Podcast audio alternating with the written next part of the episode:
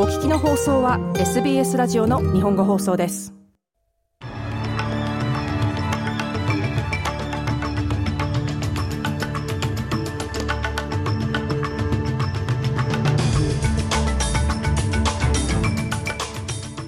ビクトリア中部の洪水で男性が流された車の中から74歳の女性を救助しました。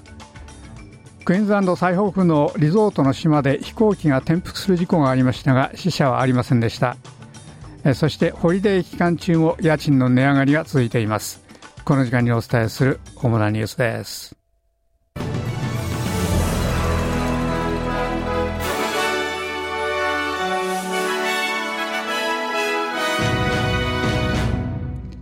では、はじめのニュースです。ビクトリア中部の洪水で男性1人が自分の命を危険にさらして74歳の女性を助けました。それは24時間に二十数件余りの救助の一つでしたが、ビクトリアの洪水の非常事態は悪化して、現在数千人に対して避難命令が出されています。ミッチ・スミさんはエルモアのベンディゴクリークで月曜日の夜、女性の乗った車が激流に道路から押し流されて、およそ100メートル下流へ流れたのを目撃し、泳いで助けに行きました。スミスさんはラチェットストラップを使ってその女性を木に固定し、およそ1時間、救助隊の到着を待ち、救助隊はボートを使って彼らを救助しました。二人とも怪我はありませんでした。スミスさんは警察と救助隊に善意の第三者と認定されましたが、ABC に対してそれはどうでもいいと述べました。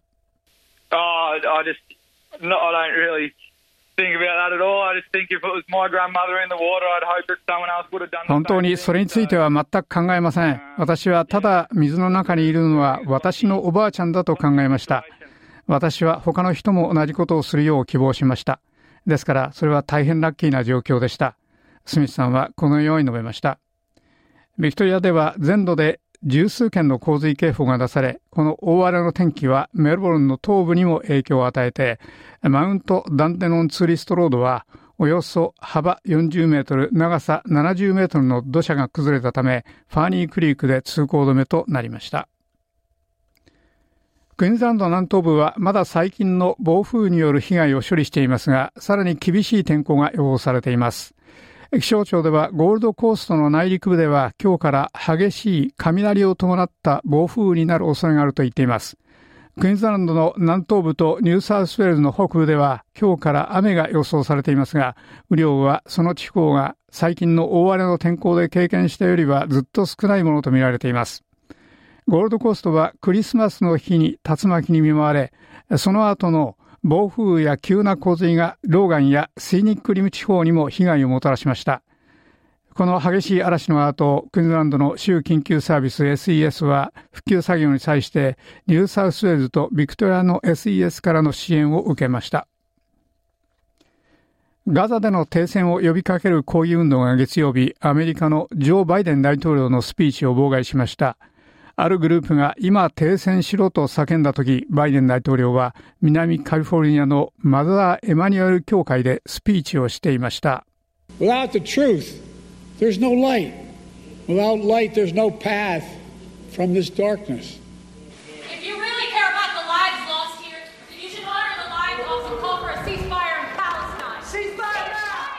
バイデン大統領が光がなければこの闇の中に道はないと話したとき、活動家はあなたがここで失われた命を本当にケアするならば、失われた命を称え、パラスチナでの停戦を呼びかけるべきだ。今停戦しろ。今停戦しろと叫びました。抗議運動グループがその教会から連れ出されると、イベントの出席者たちは、バイデン大統領の再選運動を支持して、あと4年と大声で昭和しました。抗議運動に反応してバイデン大統領はその後、イスラエル政府に攻撃を減らし、ガザから大幅に引き上げることを奨励するため、静かに作業を進めてきたと述べました。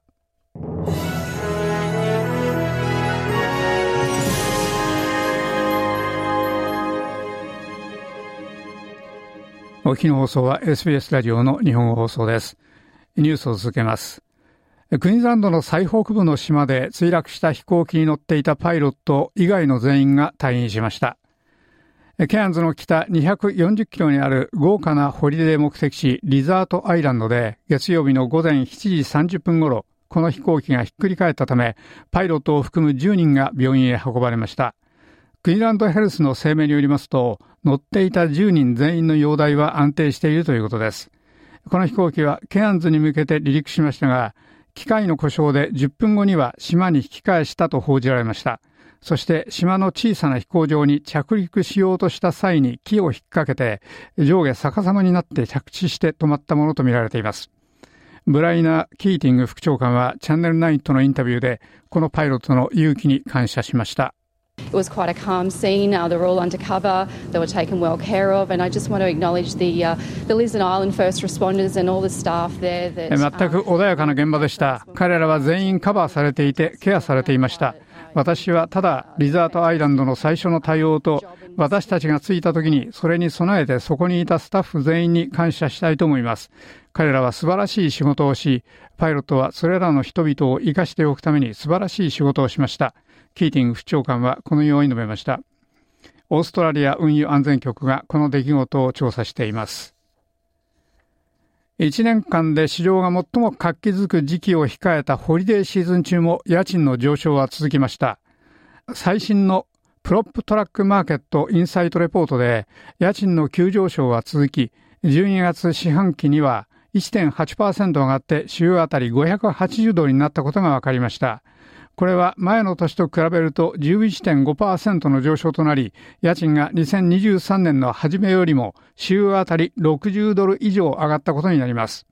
また、州都での家賃は前の年より13.2%上がり、シドニーやメルボルン、ブリスベンのアパートの家賃の中央値は15から17%上がって週あたり600ドルになりました。プロップトラックのエコノミストアンガス・モア氏によりますと、短期的な状況は改善しそうもありませんが、2023年のデータは家賃の上昇が前の年より緩やかになったことを示しているので、借家人が一息つける兆しはあるかもしれないということです。オーストラリア人からの金融サービスについての苦情が急増しており、生活コストのプレッシャーが続いて、金銭的な困窮が増えていることが関係しているという報告があります。オーストラリア金融苦情局 AFCA には2022年から2023年までの間に消費者や中小企業から10万件以上の苦情が寄せられており、これはその前の年と比べて23%の増加となっています。スカムと呼ばれる詐欺についての報告は4611件からおよそ9000件とほぼ倍増した一方、金銭的な困窮についての苦情は前の年より29%増えました。AFCA のチーフオンブズマンでエグゼクティブのデビッド・ロック氏は、これは生活コスト危機と金利の上昇を反映していると述べました。オーストラリア人の苦情の大部分は承認していない取引やクレーム処理の遅れ、サービスの質、クレーム額、クレームの却下についてです。ブラジルの北東部の州バヒア州で海岸旅行の観光客を乗せたミニバスがトラックと衝突し、少なくとも25人が死亡、6人が怪我をしました。バキア州の消防局は声明で、この衝突はバキア州内陸部のノバ・ファティマとガビアオ間の連邦道路で深夜に起きたと述べました。負傷者は付近の病院へ運ばれました。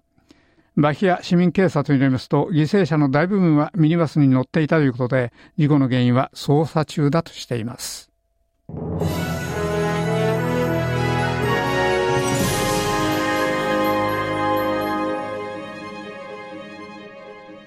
お日の放送は SBS ラジオの日本語放送です。ニュースについてスポーツと天気予報です。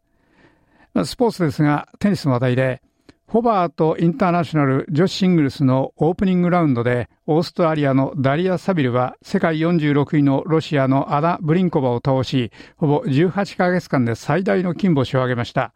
ブリンコバはサビルが2022年8月のワシントン DC のシティオープンで世界7位のジェシカ・ペグラに勝って以来、倒した最高位の選手で、29歳のサビルにとっては全豪オープン前の大きな励みです。重大な膝の怪我で6月にツアーに復帰したばかりのサビルは月曜日夜の試合で3664-64で逆転がしました。一方、アデレードインターナショナルの男子シングルスでは地元のヒーロー、タナシ・コヒナキスがセルビアのデュサン・ラジョビッチに対して1回戦敗退となりましたコキナキスは次の試合に期待しています I think that's that's my biggest uh, weakness to be honest I think I just when I'm when I'm playing well I just take my foot off the gas um, 正直言ってそれは私の最大の弱みです。いいプレーをしている時にギアを切り替えずに無駄なことをしているかもしれません。私はちょっとフォーカスを失っていて、それが試合の勢いを全部変えます。ですから私はラケットでスロークを感じたようで、2、3のエラーをして突然接戦になりました。コキナキスはこのように述べました。コキナキスはこの敗戦で去年10月以来、勝ち星なしで全豪オープンに入ることになります。では、おしまいに天気予報です。明日1月10日水曜日の天気予報です。まず、西オーストラリアのパース、最高気温は33度で晴れでしょう。南オーストラリアのアデレード、最高気温は27度でおおむね晴れでしょう。メルボルン、最高気温25度、晴れ時々曇りでしょう。ホバート、最高気温25度、晴れ時々曇りでしょう。キャンベラ最高気温は30度で晴れ時々曇りでしょう。シドニー最高気温は29度で晴れ時々曇りでしょう。ブリスベン最高気温31度、1、2度にわか雨が降るでしょう。そしておしまいはダービン最高気温は31度で時々にわか雨が降り暴風になる恐れがあります。以上、明日1月10日水曜日の天気予報でした。